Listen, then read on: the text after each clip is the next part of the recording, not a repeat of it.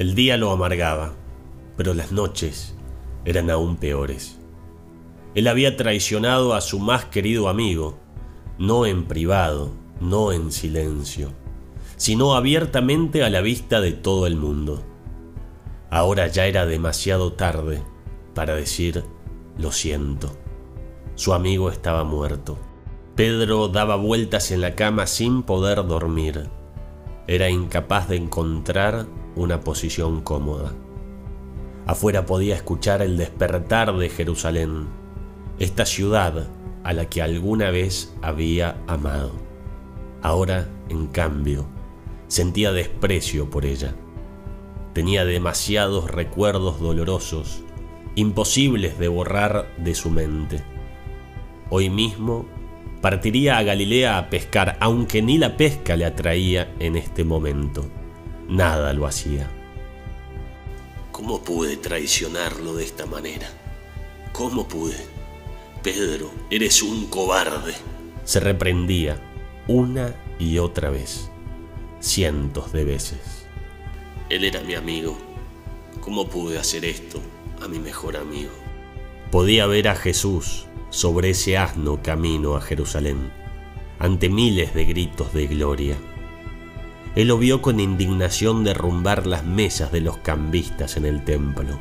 Ustedes han hecho de la casa de mi padre una cueva de ladrones, les había dicho el maestro en palabras cuidadosamente medidas, pero penetrantes.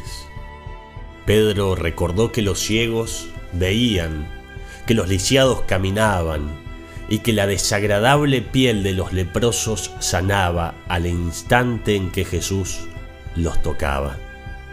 Él presenció la sonrisa de Jesús, su compasión, sus horas enseñando a las personas.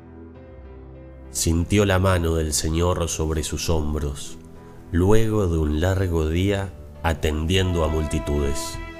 En su mente se repetían las palabras del Maestro Gracias Pedro por tu ayuda hoy. Eres un amigo fiel.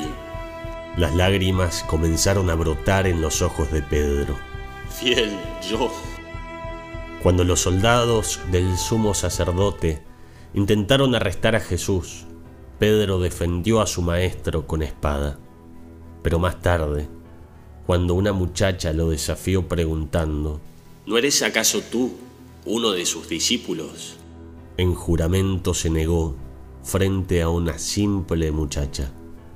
Sin embargo, una y otra vez había agravado cobardemente la mentira antes del canto del gallo.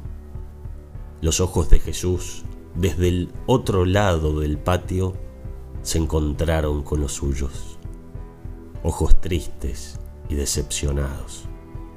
Entonces se quiebra y corre Corre desde la casa del sumo sacerdote en la oscuridad de las calles. Corre hasta que no puede correr más. Corre hasta caer llorando sobre las calles empedradas. Más tarde esa mañana vio a la distancia cómo se burlaban y atormentaban a su amigo, cómo martillaban sus manos y pies con grandes clavos suspendiéndolo de una cruz hasta que su vida se acabara. No podría soportar otro día en esa ciudad.